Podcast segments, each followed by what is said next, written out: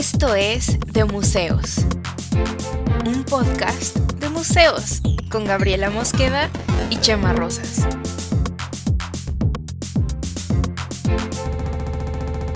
Bienvenidos. ¿Aló, aló? Sí, con el Cam. Sí, bueno, ¿quién habla? Gab, ¿cómo estás? ah, sí, Gab, eh, ¿con quién quería hablar? Disculpe. Pues con el Cam. ¿Quién es usted? Ah, con el Cam. Sí, en un momento se lo comunico. ¿Cómo estás, Gab? Mi Cam. Oli. Hola, Gab. No me pasaba tu operadora muy ineficaz, güey. Ah, mi asistente es medio ineficiente a veces. Sí. Pero bueno. Pero, pero bueno, ya estamos aquí en este episodio número 9 de la cuarta temporada de Museos. Nueve estamos muy cabrones, güey. No lo puedo ni creer. O sea, estamos acercándonos peligrosamente al episodio número 40. 40 mm, horas hablando tú y yo. Al menos. Porque a veces nos llevamos más. duran un poquito más, es verdad. Hay unos que duran un poquito más. Y al menos tú y yo, porque a veces tenemos invitados, que era la idea del episodio de hoy, pero por más que lo intentamos, no se pudo. Sí, este, quería hoy, bueno, antes de eso hay que contarles un poquito de lo que vamos a hablar y por eso ahorita ya les explico quién iba a venir, al final no se pudo. Pero... ¿De, ¿de qué em, vamos a hablar, Gab? ¿Cuál va a ser el tema de este noveno episodio de la cuarta temporada? pues mira, esto es shameless autopromoción, la verdad, porque este... Estuve el casi toda, o sea, como desde que marzo, no sé qué exactamente bien las fechas, pero bueno, casi todo este año estuve dedicada muy a fondo a, a un trabajo de curaduría de una exposición que se inauguró el 31 de agosto y cerró el, creo que 21 o 22 de octubre, o sea, recién casi acaba de cerrar. Y este y habíamos estado un poco postergando y postergando porque queríamos que estuvieran también aquí para hablar con nosotros en el podcast las artistas de la exposición, lo cual eso es lo que no pudo ser posible porque una de ellas, Vanessa Enriquez, luego ahorita ya les voy a explicar qué hace cada una de ellas, pero Vanessa está en una, haciendo una residencia artística en Japón y, eh, y Mayra, y, perdón, Concepción, Concepción Huerta, es que a veces, a veces ahorita también les cuento, pero bueno, Concepción Huerta em, ha estado, tuvo un, un, problema de oído, con lo cual pues se complica que te pongas cosas en los oídos para grabar. Y, y todavía no se ha recuperado completamente, entonces este la esperamos, estuvimos intentando eh, acomodar la, nuestra excelente parrilla de programación del podcast de esta temporada, que si teníamos todo. Em, y al final, pues no, no va a ser posible, pero aquí estoy yo. Aquí yo les puedo contar todo, chismecito caliente de todo. Ajá. Y este, y aquí está Cam, que como persona que no fue a ver mi exposición, va a hacer las preguntas que ustedes pudiesen tener. Que aparte, sí estuve en Ciudad de México, incluso nos vimos eh, mientras estaba la, exposición. Sí, y tuvimos una sesión de danza interpretativa y todo. Todo, sí, sí. El, el problema fue que la exposición cerraba porque, pues, las exposiciones, es lo que me estabas explicando ahorita, que las exposiciones también cierran. Sí, en veces.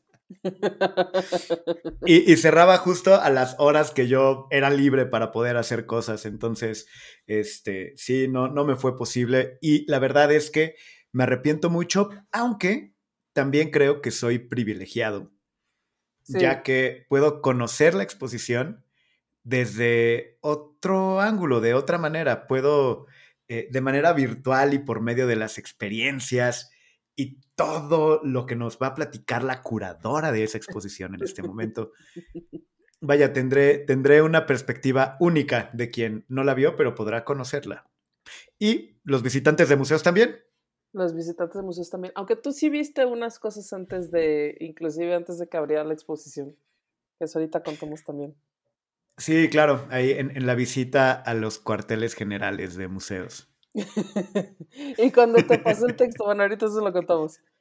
Pero, este, pero bueno, la exposición se llamaba Negra Espalda del Tiempo.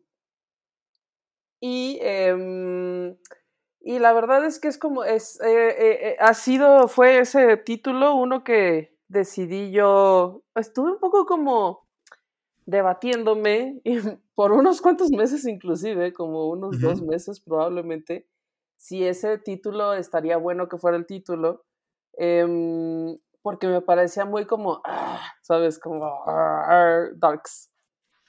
¿Como muy darks? Como darks, pues es que sí es darks. Negra espalda del espalda. Hoy me vestí de negro, encontré un suéter negro para, para para hoy, para el podcast.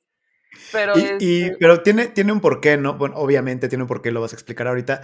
Eh, es negra espalda del tiempo y no espalda negra del tiempo. Negra espalda del tiempo.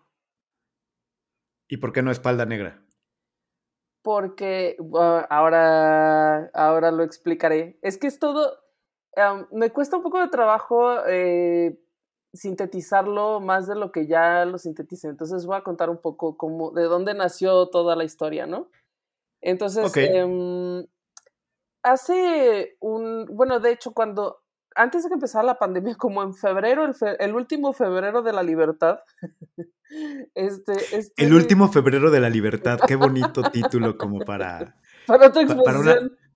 ah, para otra exposición. Hagamos una exposición el, último febrero de la libertad. El último febrero de la libertad.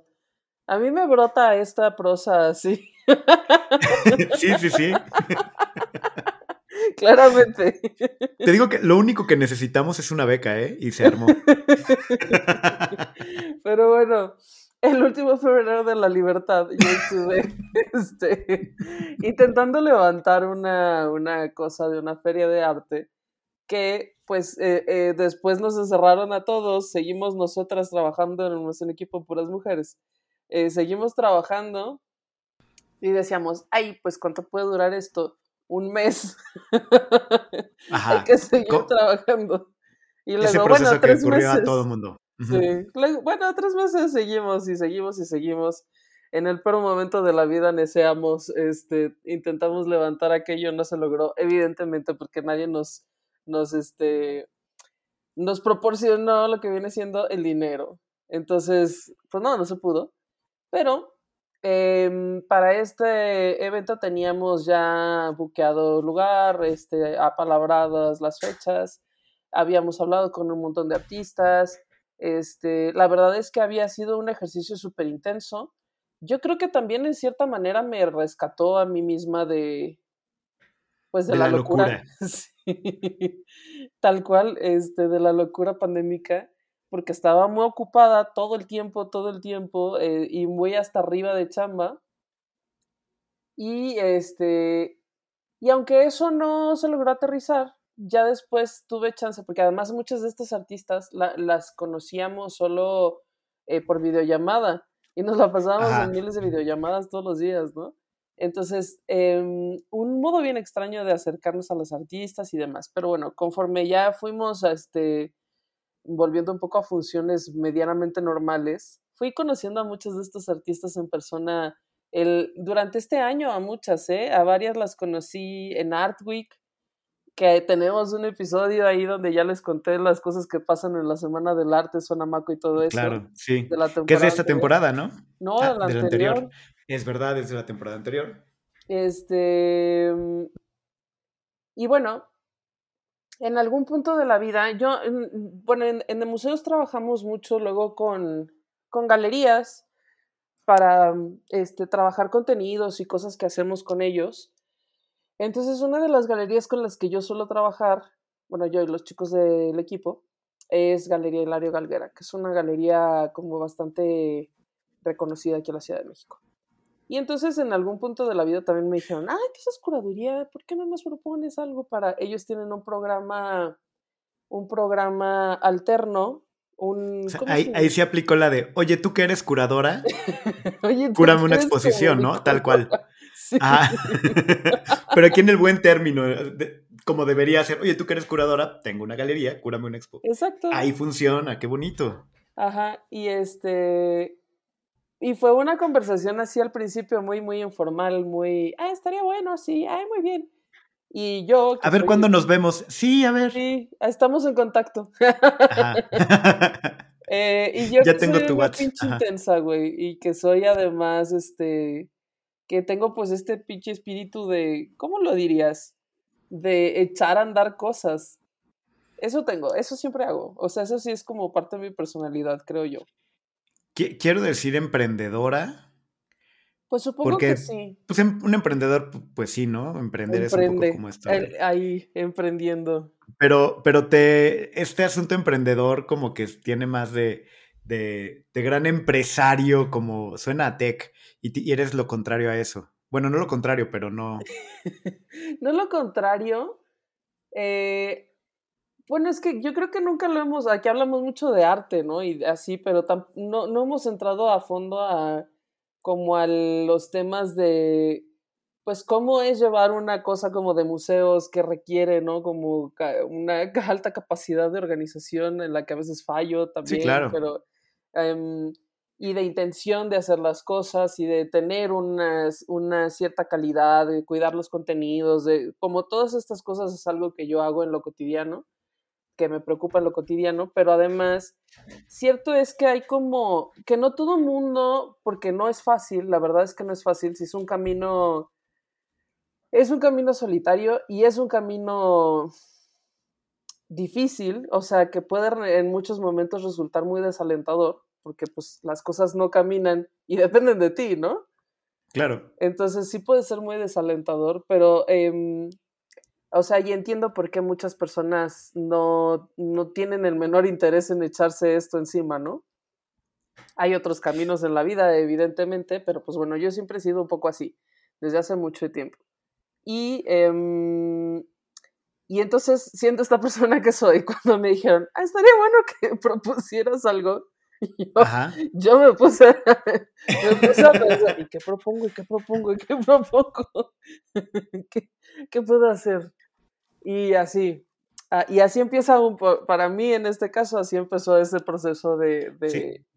de Una, una plática que pudo haber quedado en el aire. eh, ahorita, en vez de emprendedora, es uh, que también algo intensa. Tú dijiste, no, voy a proponer y va a ocurrir. Sí, y yo ya, yo ya ahí empecé a, a hacer borradores de Word, en quién sabe qué, a decir, y aquí, aquí en, y buscar, a sondear, ¿no? Y entonces me acordé de todas estas, de todas estas excelentes artistas, porque la verdad son excelentes, la verdad las habíamos escogido porque nos parecía que todas tenían algo muy interesante que decir y además este, cada una de ellas tenía una práctica artística muy diferente, ¿no?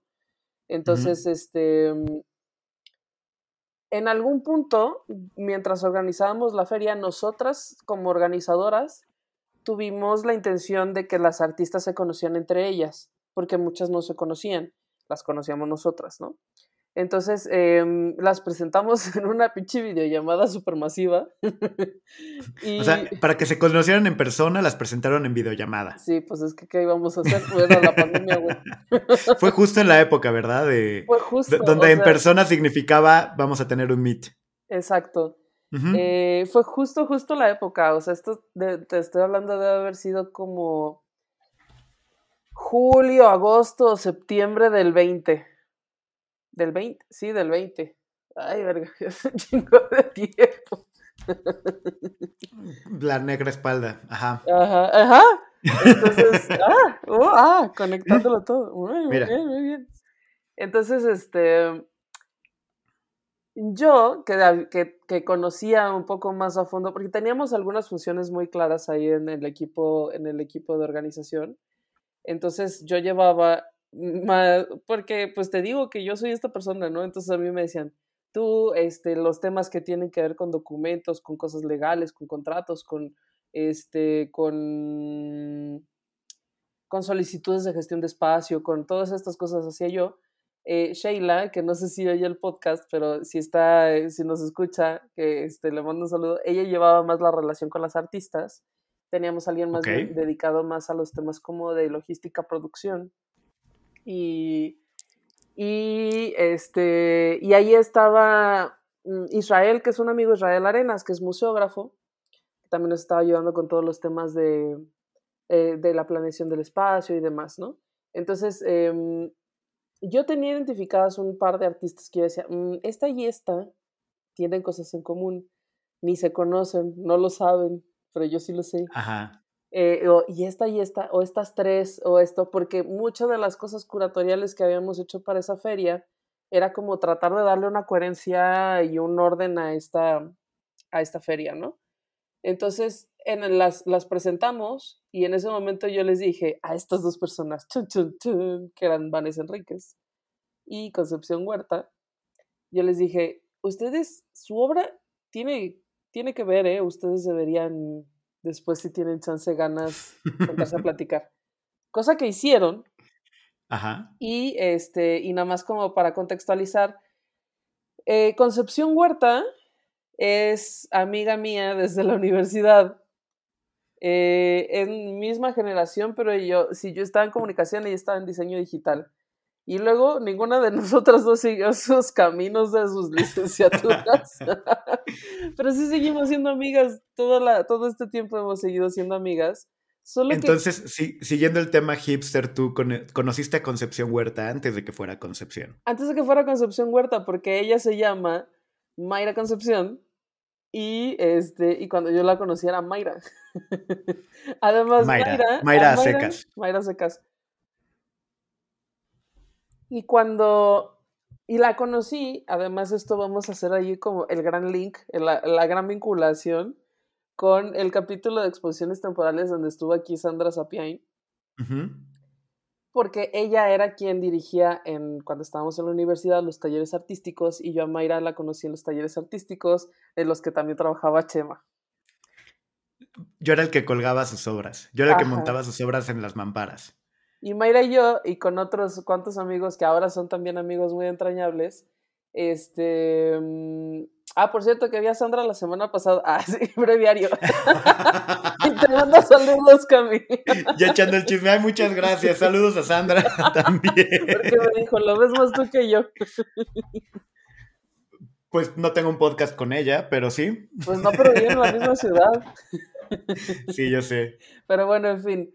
Este. Mayra y yo íbamos al taller, a este taller los sábados, y ese taller, sí era taller, o sea, sí hacíamos trabajo artístico, pero esencialmente era más bien como una terapia artística de grupo. O sea, discutíamos temas muy profundos del arte y de nuestras vidas, y éramos todos muy alternativos y poníamos música y ¿sabes? Y llegábamos los sábados bien crudos y así. Entonces... Sí, ese taller tenía más la, como esta función de colectivo, como, como de vamos a juntarnos y platicar, y se veía como con una cohesión distinta. Sí. Más que solo vamos a ir a hacer actividades que nos ponen. Hablábamos muchísimo y por eso yo creo que estas amistades de, de esa época, de ese taller, eh, fueron muy entrañables, siguen siendo muy entrañables, ¿no? Entonces, eh, pues pasaron los años, eh, Mayra agarró otro camino, se dedicó a hacer cosas de video, se fue a Guadalajara, estuve viendo en Guadalajara, yo iba a Guadalajara a verla y así de que algún fin de semana. Y de hecho, cuando yo llegué a vivir aquí a la Ciudad de México, eh, ella me recibió en su casa, que entonces era eh, un lugar de un espacio artístico que se llama Bikini Wax, que estaba en el Escandón. Y yo entonces no sabía que era Bikini Wax, o sea, no sabía que ese lugar era Bikini Wax, Em, era más bien para mí como, como un refugio de damnificados. eran, unos terribles roomies, perdónenme. Era todo muy horrible. Yo sufría mucho. O sea, esta idea de sí, de, los artistas, ajá, como con, esta idea medio de Van Gogh. un poco la decadencia, la verdad, la verdad que sí. Pero... como soy artista, tengo que ser decadente y no bañarme. Sí, y pero al mismo tiempo, la verdad es que lo recuerdo como una época divertida, ¿no? Entonces, este, o sea, cansadísima, pero divertida. Pero bueno, o sea, pero Mayra y yo hemos sido, Mayra, perdón, Concepción, Concepción Huerta, hemos sido amigas por muchísimos años, pero la cosa es que siendo amigas, o sea, cuando la veía, era como hablábamos de nosotras, de, no sé, de la vida, no hablábamos de nuestras chambas. Entonces, este, me tomó a mí inclusive eh, como un esfuerzo adicional entrarle a entender su chamba, entender su trayectoria desde otro lado. Y siento que a lo mejor también esa era un poco lo mismo para ella, ¿no? Porque tampoco ella estaba, pues porque nos vemos con cariño y platicamos otras cosas, pues en realidad yo siento que es un poco así para todos, ¿no? Cuando te ves con tus amigos que quieres mucho, pues no les hablas de chamba normalmente. Claro. Entonces, pues no hablábamos de chamba, a menos eh, que vendas seguros o algo así, porque la gente que se dedica a eso tiene un poder especial. Pero bueno, hay excepciones. Seguros y tiempos compartidos y ese tipo de cosas. Sí, o este rollo. Y nada en contra, ¿eh? Porque de hecho funciona, pero.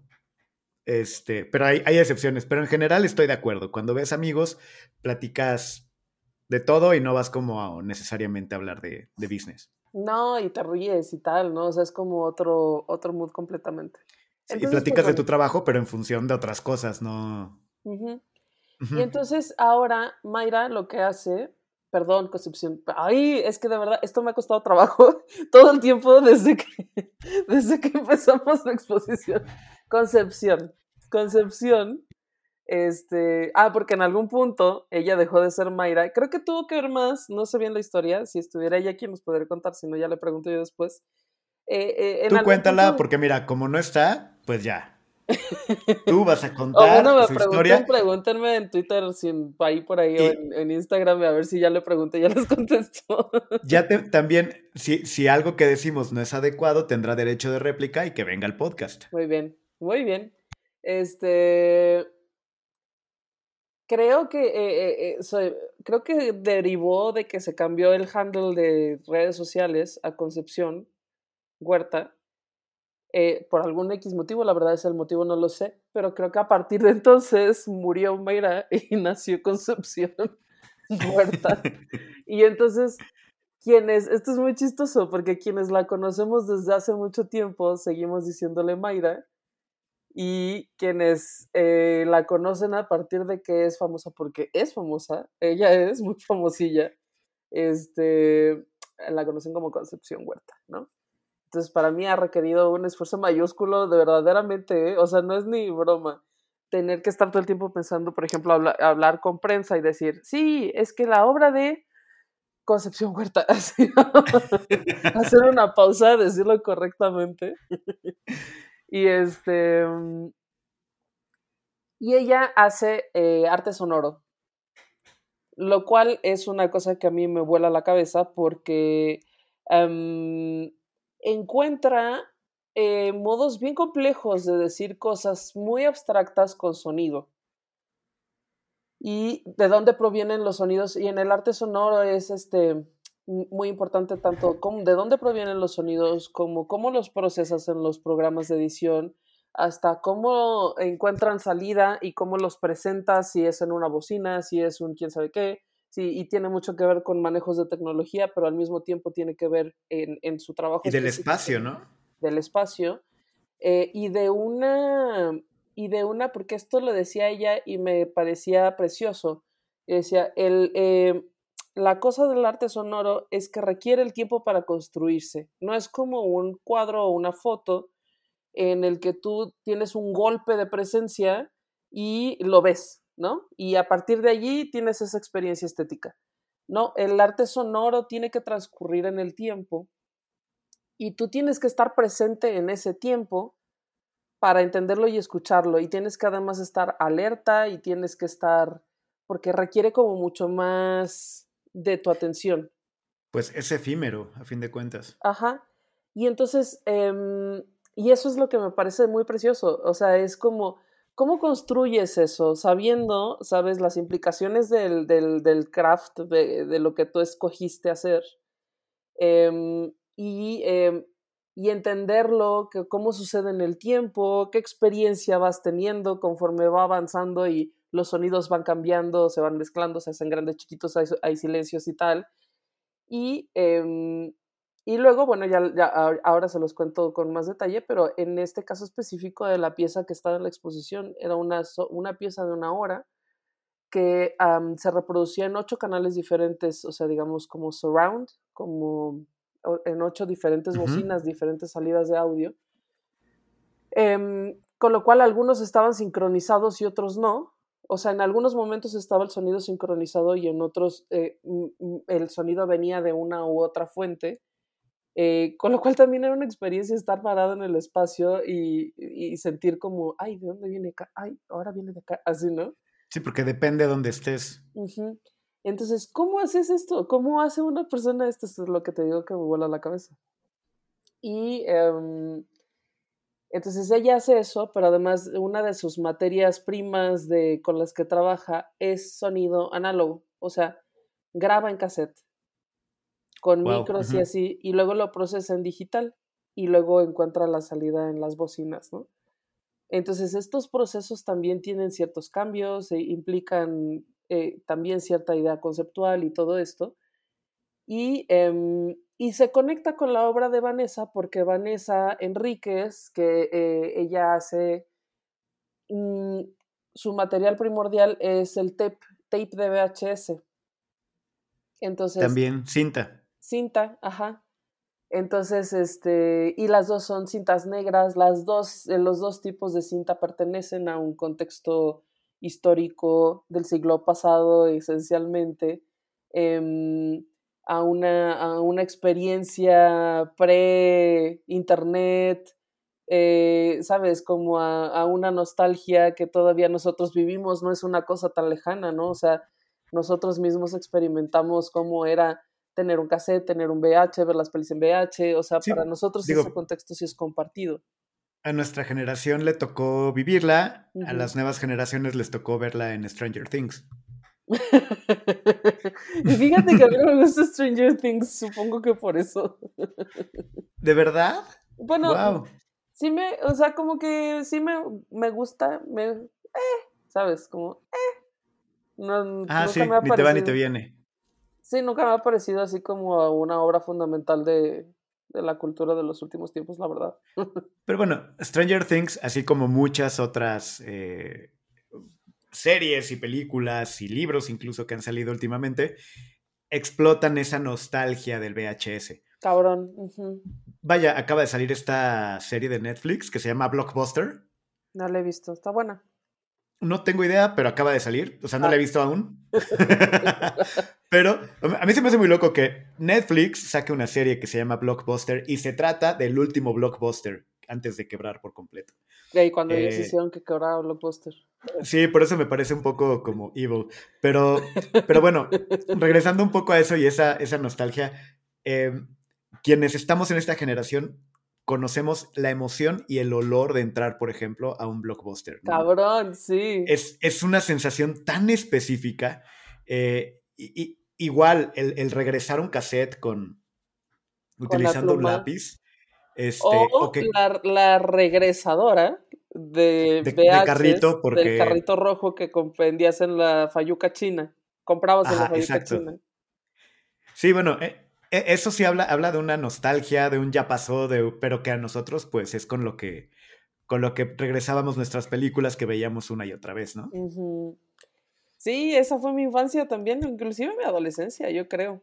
Y los cassettes y los VHs se atoraban en las videocaseteras y a los cassettes tuyos se les salía la cinta y la le metías un lápiz y tenía que ser un lápiz de los amarillos porque tiene la forma es el que queda sí. Que luego había unas cositas de plástico para hacerle pero eso ya era eso ya era un este un alarde güey.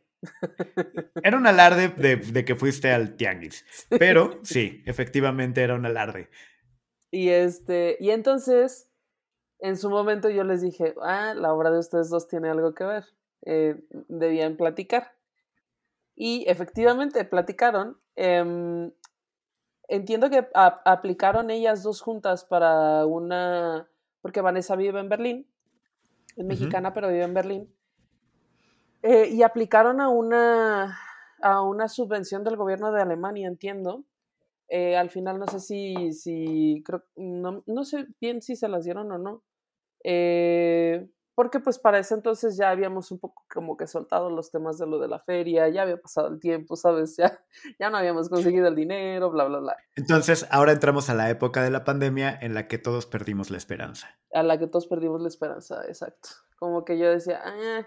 Luego eh, eh, eh, al final yo me quedé un poco sola liderando esta, liderando, pues era yo, O sea, éramos Israel Pues, y yo. pues sí, pero pues puedes ser líder Yo de un soy la proyecto líder. unipersonal. ¿Por qué no? Pues. Mira, este, si, si tienes tú solita un proyecto y no eres la líder, creo que estás en un serio problema. Así de que. Es que la jefa es bien culera, güey. Ajá. No, pues lo que pasa es que no, no, pues es que no hay buen liderazgo en el proyecto. O sea, soy solo yo, pero no, como que no hay jale. Y sabes qué, suena, suena chiste, pero es anécdota. Se ha pasado. creo que, creo que he estado en situaciones así yo mismo, pero bueno. Pero bueno, entonces, este, sí, entramos a la época en la que perdimos la esperanza. Em, y después, pues, eh, cuando, cuando yo... em, ah, aquí hay una otra anécdota como para... eh, eh, eh, de cómo nació, de cómo surgió el tema, ¿no? Igualmente cuando... Sí, porque, perdón, tengo que hacer este paréntesis. Llevamos prácticamente 30 minutos platicando de la explicación de por qué el nombre. O sea, no has respondido a la primera pregunta. te digo que yo no sé- Te digo que es un proceso muy largo. Estoy tratando de resumir muchos meses y, años inclusive. Sí, por eso, pero yo, yo dije, oye, ¿por qué negra espalda y no espalda negra? Fíjate, en la universidad conocí a Mayra Carlos Concepción. Y, wow, este es un, sí, una, una este, desviación importante, pero me gusta, continuemos. Yo creo que al final del episodio vamos a decir, y por eso es negra Sí, espalda del esa tiempo. era mi intención. Ya, ya Pero bueno. spoilereaste la sorpresa, Mica. Pero bueno. Lo siento. Este. um, ah, otra. Porque es que así son un poco de complejos los procesos curatoriales. Supongo que no todos. Evidentemente hay diferentes estilos de curaduría. eh, pero implican muchas cosas, ¿sabes? En este caso implica, primero, em, mi propio trabajo y mi propia trayectoria. Eh, la confianza que tiene una, una galería en, en animarse a aceptar una propuesta de alguien, pues que conocen por el trabajo y así, y luego también implica la confianza de las artistas en, en mi trabajo, en lo que yo he podido construir con las galerías y así, ¿no?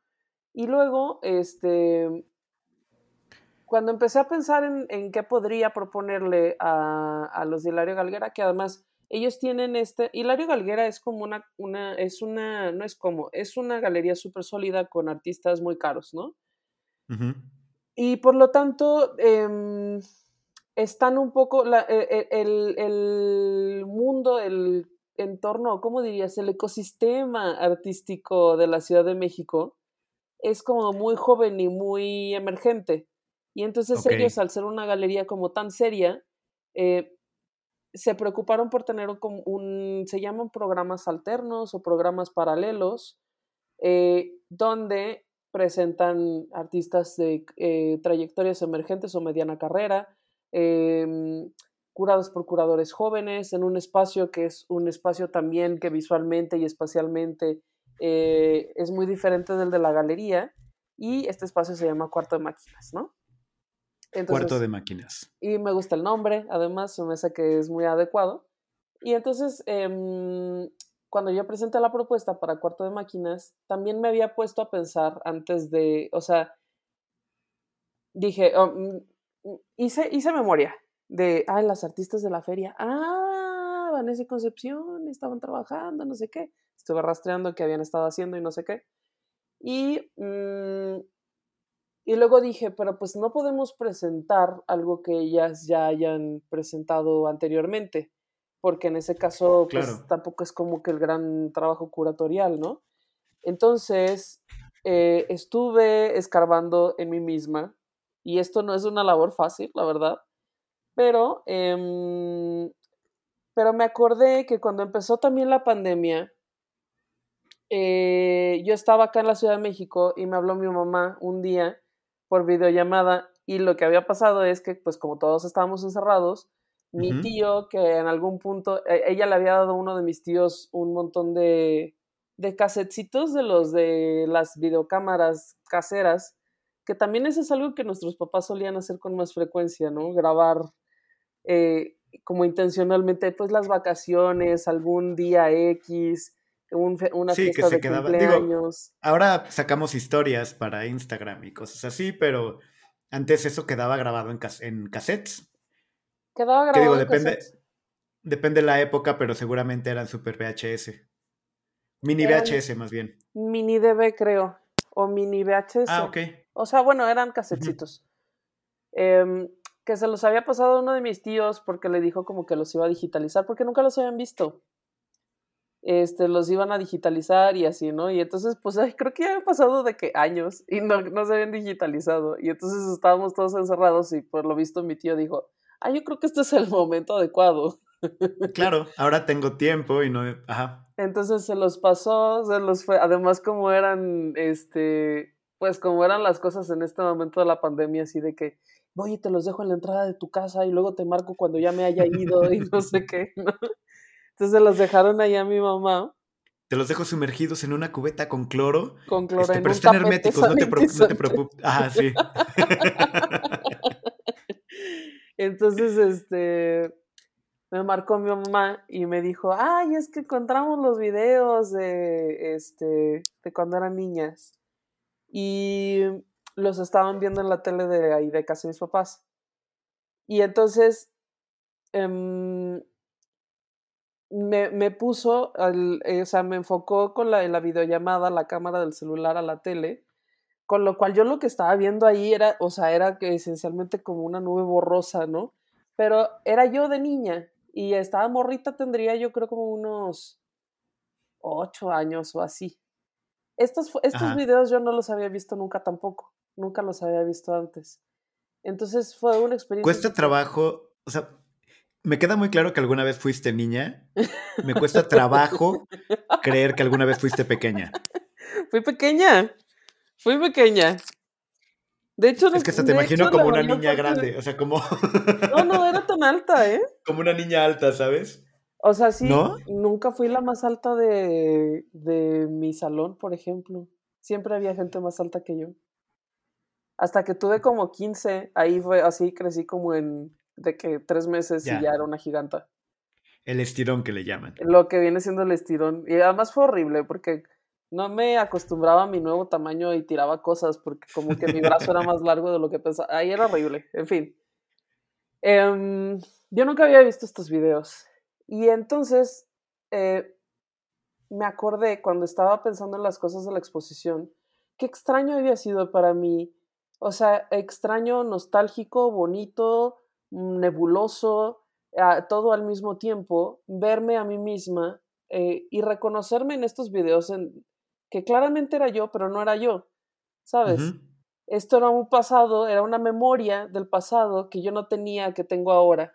Y entonces me puse a pensar en cómo la memoria es verdaderamente em, inacible, o sea, la memoria, la memoria cambia, tus recuerdos cambian conforme cambias tú, algo que en algún punto tuvo mucho peso en tu vida, vas olvidando, vas soltando, eh, algunos recuerdos feos eh, empiezan a ser solo nostálgicos y algunas cosas que no habías sopesado suficiente, quizá como este nuevo recuerdo que yo tenía de mi infancia, eh, tienen un peso como mucho más cabrón conforme pasa el tiempo, ¿no? Con lo cual, la memoria es una cosa, eh, una cosa que se, no está escrito, pues no es sólido, es, es algo maleable.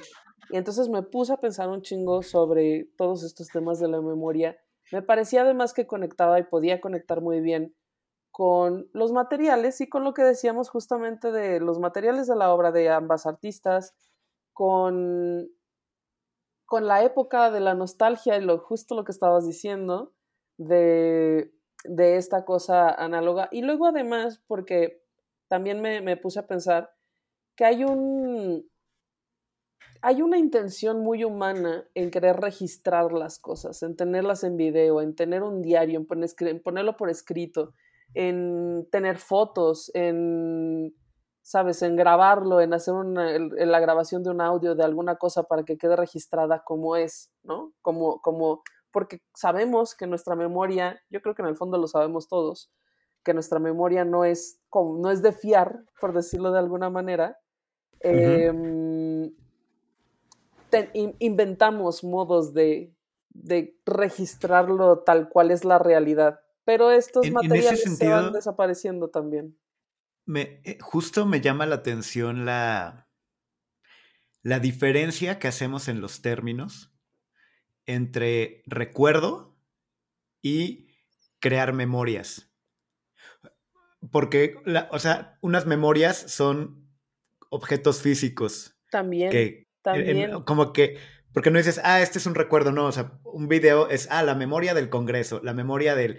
Son objetos en los que se grabó lo que ocurrió para, para regresar a ello, y son las memorias. Y no es lo mismo que los recuerdos, porque las memorias sí tienen algo un poco más eh, tangible, de algún modo.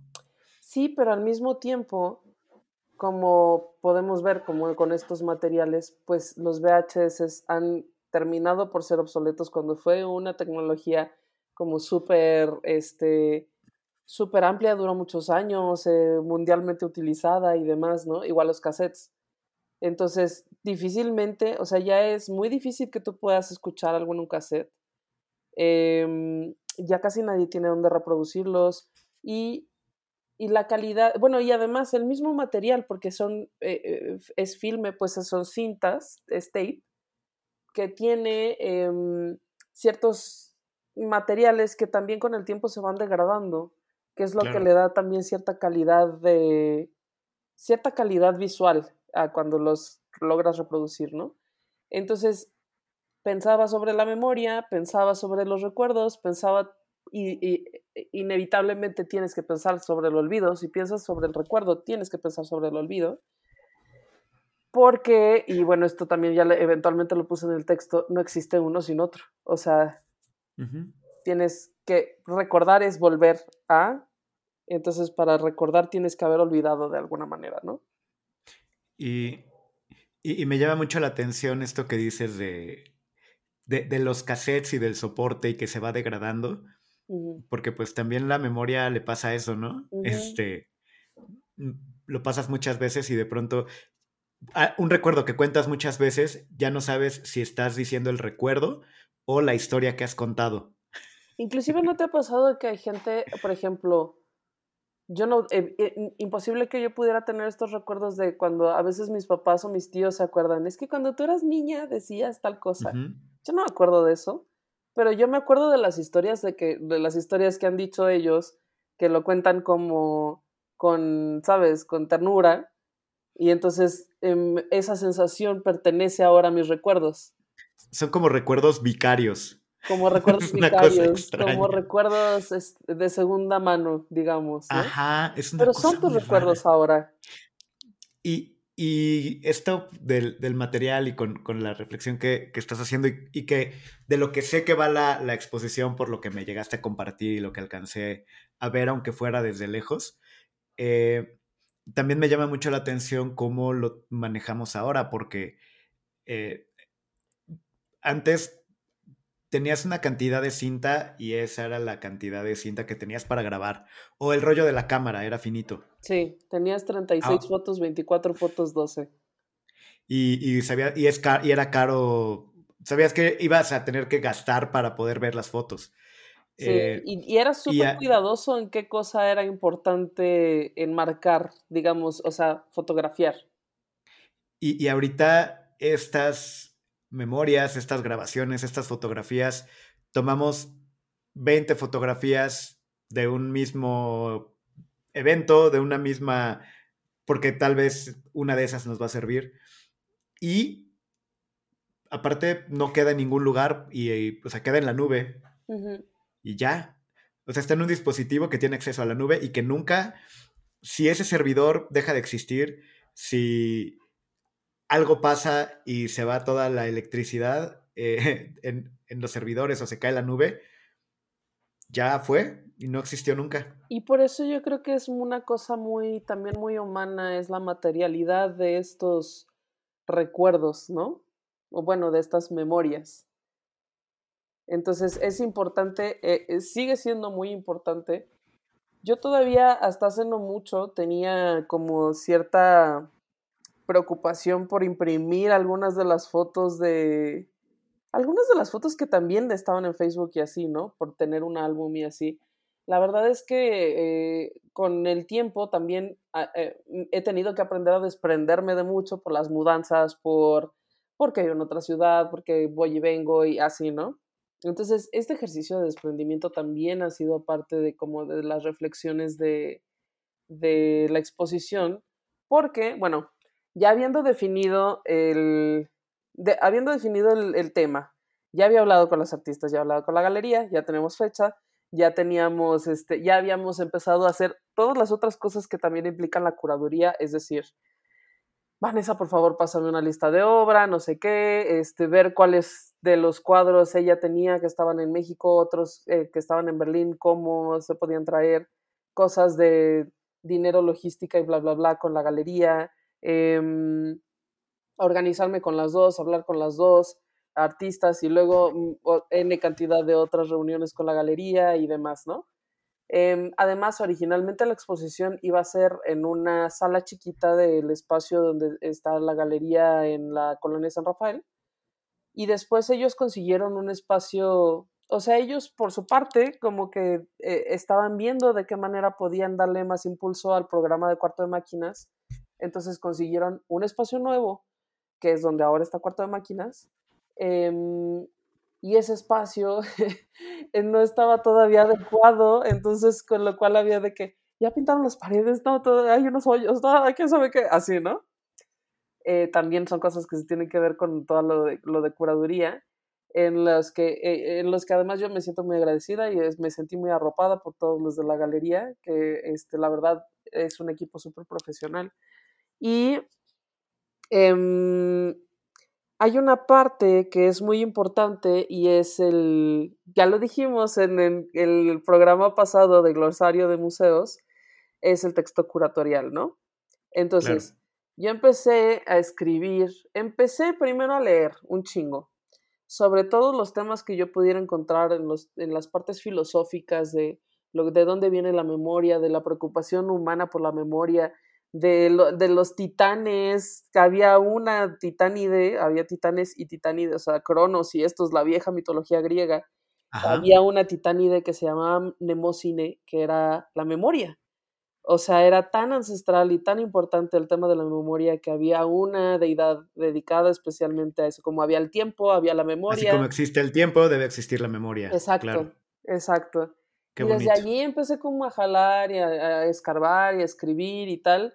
Y luego me acordé que también había un, hay un, hay un, ya se murió, o sea, de hecho se murió un poquito después de que abrimos la exposición, un escritor español muy famoso que se llama Javier Marías, que tiene un libro que se llama Mañana, Mañana la batalla piensa en mí, y no solo en este libro, sino que es como un, era como un tema recurrente de muchas de sus obras, retomaba una frase de Shakespeare. Por eso esto, y ya, mira, ya estamos casi llegando al final, y por eso esto era la frase, la frase que busqué, que más bien la frase que, que recordé, este, que decía, decía que todo viaja hacia su, hacia su desaparición y se va perdiendo.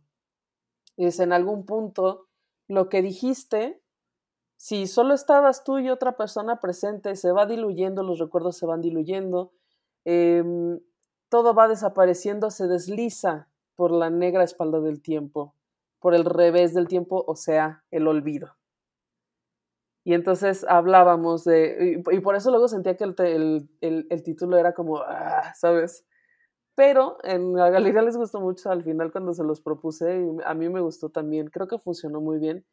Em, porque además mm, el trabajo es con cinta y es ese color también. Exacto, exacto. Hay, como cosas interesantes, exacto. Quedó una, me parece que quedó como súper coherente con los temas de los materiales de las, de las artistas y además, inesperada y afortunada eh, coincidencia, es que el piso del espacio de Cuarta Máquinas, que ese no iba a ser el espacio original, es un piso súper antiguo porque ese lugar era una cantina, era una vieja cantina, con lo cual también tiene su propia historia y su propia memoria. este, era una cantina y el piso es como de ajedrez. Entonces, es, quedó como todo como súper redondo. Eso, evidentemente, pues es una, una cosa que imprevista, pero muy afortunada. Y le daba como toda una estética, toda una profundidad. Eh, tenía mucho que ver, además, el piso con la obra, con, las, con el sonido, con el sonido del espacio, con el. Con todo, ¿no? Y este. Y creo me, me, da la impresión ahora que ya cerramos la exposición y ahora que ya hicimos un poco como la memoria de la memoria de, de lo que estuvo sucediendo y de las cosas que se publicaron en prensa, que de alguna manera creo que esto sí logró conectar con muchas personas porque escribieron cosas muy bonitas al respecto. O sea, quienes escribieron para revistas y para páginas y como sitios especializados, Mm, mm, me da la sensación de que lo hicieron desde un lugar muy muy cándido, muy, muy, o sea, porque escribieron cosas muy lindas, ¿sabes? Entonces, este... no, no, fue el copy-paste del, de la hoja que les diste de prensa. No, no. Y, y eso me, a mí me sorprendió muy gratamente, pues, o sea, me, me, se me hizo que, eh, que lo que era mi intención, que era conectar con las personas, con estos conceptos, que no son particularmente sencillos, que tampoco fue un proceso particularmente sencillo para mí misma estar pensando en mis propios recuerdos, en cómo recuerdo, en qué cosas recuerdo. O sea, por ejemplo, yo aterricé en algún momento en, en, en, en darme cuenta de que, por ejemplo, mi abuela, la mamá de mi mamá, murió hace como 15 años, yo creo que ya hace como 15 años. Su imagen, su cara, su olor eran clarísimos para mí durante muchísimo tiempo, pero se han ido desdibujando, muy a pesar mío, a pesar de lo mucho que la quise y que la quiero. Em, y ahora mi abuela es más bien como una sensación, como una sensación de persona. Y me recuerda muchas cosas, ¿no? Y, es bonito y triste al mismo tiempo, pero, o sea, por eso te digo que no es particularmente tampoco fácil para mí haber estado como escarbando en eso. Eh, hice un texto que es un texto que en realidad es muy cortito, o sea, es media cuartilla, pero sí es una media cuartilla que estuve escribiendo como dos meses y medio. O y muy linda, por cierto. Ay, y Cami, esto, esto es lo que quería contar para que cerráramos yo necesitaba, porque estaba como demasiado absorbida por todas estas ideas durante muchísimo tiempo. Entonces, cuando por fin dije, ya tiene, creo que ya tiene forma, creo que esto ya tiene sentido, necesitaba un par de ojos que no fueran los míos para que lo leyeran. Entonces le dije, Cami, por favor, lee mi texto. Dime qué piensas. Entonces, di qué piensas. Bueno, a mí me, me encantó, de hecho, eh, solo, solo el texto nos dio para, para platicar después horas. Sí, estuvimos platicando un buen rato. Este, que la verdad, súper bonito. Digo, y más que este, corregir o que decirte, creo que fueron un par de detalles como de, ah, mira, a lo mejor esto así, pero. Eh, y sí me, me dio. Eh, sí me comunicó toda, toda una idea. Yo siento que conozco la exposición, sé que no fui porque real, y realmente lo intenté. Sí. Porque si estuve por allá, simplemente yo así de, ah, ya voy para allá. Y tú, este, ya cerraron. y así de, no, maldita sea. Em, pero, pero, y no sé si entre todas las pláticas que hemos tenido y el texto y, y, todo lo que hemos, eh, pues, pues sí, comentado al respecto, eh, siento que, que, que conozco muchas cosas, tal vez no de las obras, pero sí de todo el proceso de la y del mensaje y de lo que hay detrás de la, de la exposición. Y porque ese, peque e, ese par de parrafitos sí fueron como, pues muy lindos. Creo que, creo que transmitieron esto que hemos platicado en prácticamente una hora, ¿ya? y que, pues me imagino que también por eso llevó a quien, a quien la vio y escribió al respecto, pues a tener reacciones tan honestas, ¿no? Al respecto. Sí, eso me... la verdad me da mucho orgullo, o sea, me, me, me siento muy satisfecha, pues, de, de haber podido lograr eso. Eh, lo que luego pensaba es como, güey, ¿y ahora de qué voy a, o sea, si tengo que curar otra exposición después, ¿de dónde voy a sacar? ¿Sabes? Porque me sentía, cuando terminé de, escribir esa media cuartilla, güey, me sentía verdaderamente exprimida. O sea, sí es como, sí siento que fue así como de cantar meses y meses de, de, de, de estar rumiando sobre ideas. O sea, sí fue como, creo, espero, entiendo que eso sí, sí se leía, ¿sabes? Que era como un texto que en, ninguna palabra realmente estaba eh, puesta la Sí, no, había palabras de más.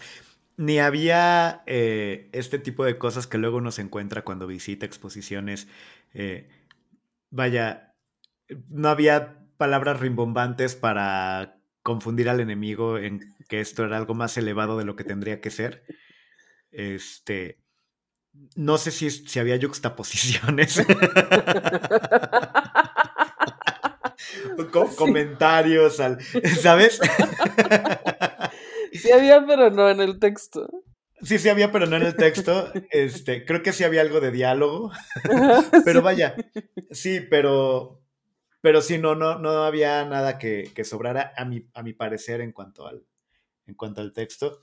Y, y sí, creo, me, imagino, y por, lo que te escucho, que debe ser algo similar a, cuando un artista termina una obra en la que tal cual decanta un montón de cosas y dice, oh, ¿y ahora qué voy a hacer? Tal cual, así me sentí. ¿No? Así me sentí.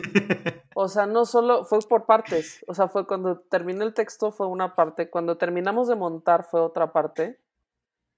Y luego cuando desmontamos y cuando eh, ya, este, evidentemente se terminó por completo la exposición, fue como, ah, siento como de que, así de que, ay, es que me tengo que despedir, ¿sabes? O sea, em, un tipo de duelo. Un tipo de duelo, pero bonito, o sea, como de, de satisfacción, pues, al final de todo pero al mismo tiempo un, un vacío post-exposición que, este, que necesitaba yo descansar. O sea, es que son, son meses muy intensos. Sobre todo entre más se acerca el día de la inauguración, se vuelve más intenso y más loco todo. Em, porque estás con la presión del tiempo, ¿no? Pero... Eh... y qué locura, perdón, porque este, tipo de sentimiento uno normalmente se lo podría atribuir al artista. Sí. Como, como el eh, que, sacó el mensaje y todo, pero, y no digo que no, porque por supuesto que sí. Sin embargo, en este proceso curatorial tan personal, eh, que pues este sí es el, el arte, de alguien más, pero un mensaje que tú trabajaste por tanto tiempo y al que le dedicaste tanto, que me parece, yo nunca habría pensado que, eh, que el curador entra en este proceso también de de, pronto vaciarse, ¿no? En, en, el, en, la exposición. Depende, yo creo que mucho depende de la exposición, no todas, no todas las exposiciones permiten esto, ¿no? O sea, a lo mejor hay alguien que está curando una exposición de la historia de la fotografía del siglo XIX o yo qué sé. Entonces, eh, pues a lo mejor ahí mismo no hay tanto espacio para, para, la, para la autoexploración, ¿no? Pero en el, en el modo en el que yo entiendo la curaduría o en el modo en el que yo he trabajado curatoría, Em, se trata casi siempre de una lectura, una lectura sobre la obra de los artistas que, con, quienes estás trabajando. O sea, mm, esa lectura es tuya. La obra de los artistas tiene su propio origen, tiene sus propias reflexiones, ¿no? Pero evidentemente hay más de una lectura posible de una obra de arte. Y entonces esa lectura, desde donde viene mi propio trabajo curatorial, sí es muy personal. Y es algo que medio he identificado que también llegué a hacer en algún punto con, por ejemplo, cuando ocurre la expo de Miguel Casco, que también estuvo aquí en el podcast, este, y que venía de otro lado, ¿no? De, eh, para esa exposición yo me puse a leer un chingo sobre, sobre la construcción de la sexualidad, sobre la representación de la fotografía, de la, la, la autorrepresentación, la identidad, de la presentación en redes sociales y tal, o sea, como que La encueración. ¿La qué? La encueración. La encueración, lo que viene siendo. Em, y entonces, creo que ese es el modo en el que yo abordo la curaduría. Son estilos también, igual que hay artistas mucho más académicos y artistas mucho más este, políticos y artistas mucho más em, de, de, otros aspectos de lo sensible. O sea, creo que también hay varios estilos de curaduría. El mío, el mío aparentemente requiere demasiado de mí. Entonces, cuando termino, pues sí, me siento así como, ah, ahora de qué se trata mi vida. Y bueno, Gab, pues dinos ahora de qué se trata tu vida. Eh, no, pues ahora estoy pensando en ahora qué voy a hacer, güey, para el año que entra. En la, en la, siguiente exposición. La siguiente exposición. Bueno, mi vida evidentemente se trata también de, de museos, que es algo que hago siempre me llena mucho pero pues tiene otro, tiene otro, otro carácter, ¿no? Y otras búsquedas. Oye, Gaby, hablando de cosas que se terminan, pues estamos llegando al final del episodio. Estamos llegando. Eh, y para terminar este episodio, ¿cuáles son las tres cosas que te gustaría como, con las que te gustaría cerrar como este episodio y pensando en, en esta negra espalda del tiempo? Y en quien haya visto la exposición y que ahora esté escuchando el podcast o que pueda visitar eh, de museos y ver, porque ahí hay bastante material, supongo. Sí, hicimos una cobertura bastante amplia.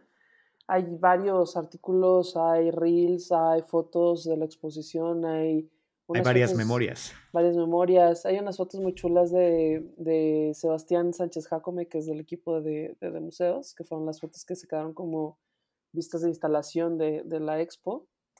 eh, la verdad, la verdad, la verdad es que sí estoy, o sea, como de punto número uno, sí estoy como muy agradecida con, con, tanto con la apertura de la galería como para hacer algo así, con las, como con las artistas, con toda la gente que fue a ver la exposición. O sea, para mí sí eso es muy significativo, la verdad. Entonces estoy muy agradecida. Claro. Eso es lo primero. Um, el segundo es que yo creo, yo abogo porque las exposiciones puedan tener esta ancla de conexión de algo de las cosas como más humanas, ¿sabes? Que creo que son las cosas que verdaderamente todo mundo, con las que todo el mundo puede conectar, con las que la gente se puede identificar con mucha más facilidad, que, que puedes abordar temas complejos con ello y que no tiene que esto significar que sea incomprensible, al menos nunca ha sido mi intención. Me parece, por como lo experimenté, que, que la gente lo entendió de esa manera, ¿sabes? Que uh -huh. no era, como, como tú dices, algo incomprensible, elevado, académico y así. No por eso superficial o soso. Entonces hay un, hay ahí un, creo que hay un rango amplio. Eso yo creo que es algo que se puede valorar muy bien.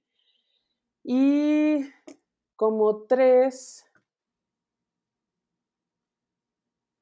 pues no sé, yo a lo mejor estoy empezando a pensar que necesitaría encontrar otro modo de trabajar este tipo de cosas. Porque es que sí fue too much, ¿eh? O sea, y me siento contenta con eso. O sea, no es una queja para nada pero sí es demasiado, o sea, sí, sí fueron meses en los que casi que ni tuve vida social ni nada, o sea, luego encima me dio COVID ahí en el Inter, y, o sea, como que, eh, no sé, requiere así como un cierto espacio mental que no sé si lo puedo lograr cada vez, así de que, ay, ahora estoy haciendo dos exposiciones al mismo tiempo, siento que eh, lo que sería, güey.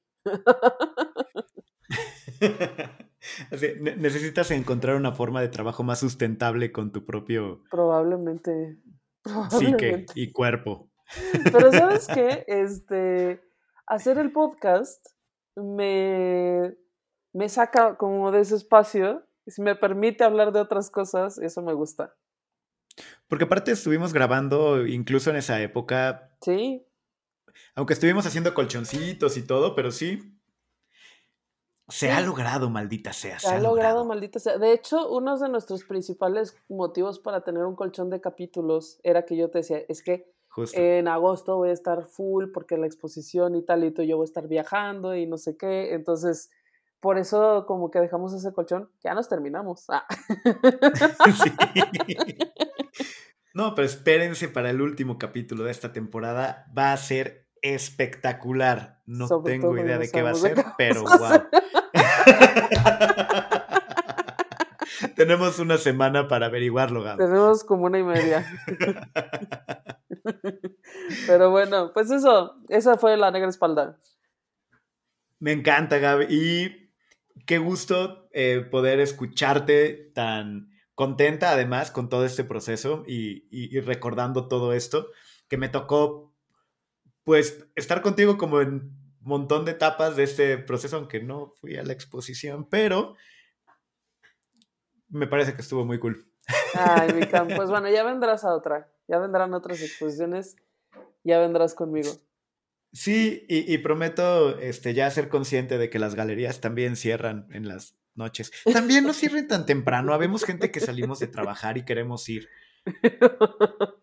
Pero... Dile eso a cuarto de máquinas. Oigan. Ok, les voy a decir.